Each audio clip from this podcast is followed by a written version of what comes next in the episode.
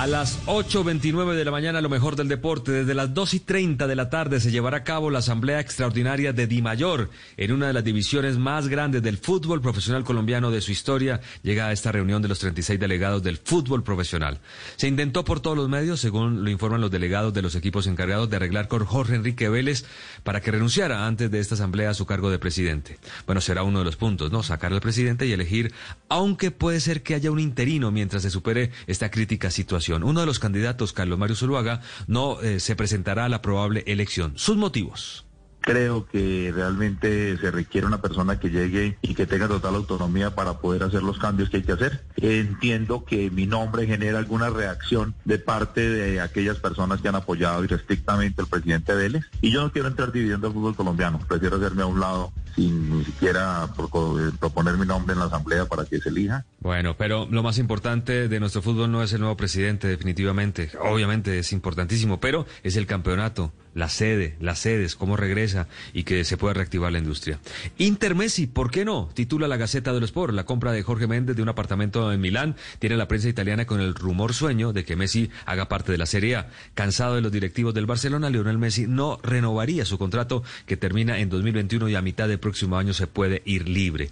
El Carpati de Ucrania, por su lado, recurrió a la FIFA para cobrar 1.250.000 euros que River le debe por la sesión del futbolista colombiano Jorge Carrascal. River pasa por un momento financiero muy complicado. En España ronda la lista que pasó Zidane a Florentino Pérez, el presidente del Real Madrid, lista de jugadores prescindibles. El primero que aparece es Gareth Bale, el galés que dice eh, se quiere quedar. El segundo es James Rodríguez, un jugador que afirmó que si aún está en la Casa Blanca fue porque no lo dejaron ir.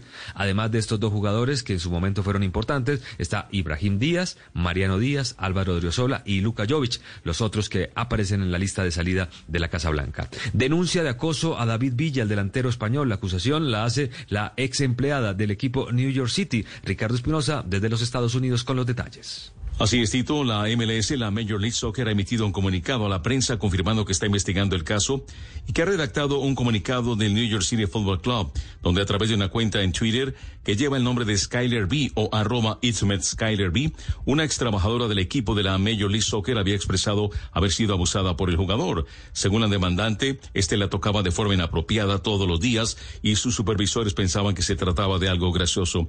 Según la revista Sport Illustrated, el agente del ex delantero del Barcelona de España difundió un comunicado donde Villa dice que son acusaciones infundadas. Tito. Gracias, Ricardo. Inició la temporada del béisbol de las grandes ligas, primeros partidos y hoy continúa la programación. Ya G. Urchela pegó un hit, pero que sea el gran experto Fabio Poveda que nos cuente sobre las grandes ligas del béisbol de los Estados Unidos. Hola, Tito, buenos días. Un vacío National Park fue el epicentro del inicio de una temporada típica del béisbol de las grandes ligas. Desde bien temprano los Yankees empezaron a mostrar el poder por el que son considerados los archifavoritos para ganar la Serie Mundial, con un cuadrangular de dos carreras de Giancarlo Stanton. Los Yankees sumaron dos carreras más, una en el tercero y otra en el quinto para vencer cuatro carreras por una a los nacionales. El juego fue detenido en la parte alta del sexto inning por una fuerte tormenta que cayó sobre la ciudad de Washington Washington y no pudo ser reanudado. Como ya había pasado el quinto inning, ya era juego oficial y se dio por terminado. El colombiano Giovanni Urshela fue titular en la tercera base y conectó un imparable en dos turnos al bate, recibió una base por bolas y anotó una carrera. En el segundo juego, los Dodgers se deshicieron fácilmente de los gigantes de San Francisco, ocho carreras por una en el Dodger Stadium de Los Ángeles. El barranquillero Donovan Solano entró a jugar en el sexto episodio en la segunda base y se fue en blanco en un turno al bate. Hoy continúa la temporada con 14 juegos. Gracias, Fabio. Y también hoy les contamos que juega el Atalanta de Bérgamo con Dubán Zapata convocado pese al golpe en el tobillo. Luis Fernando Muriel también hace parte de los llamados a este partido ante el Milan. Si no ganan, ya no podrán ser campeones de Italia, pero si triunfan tendrá una pequeña esperanza.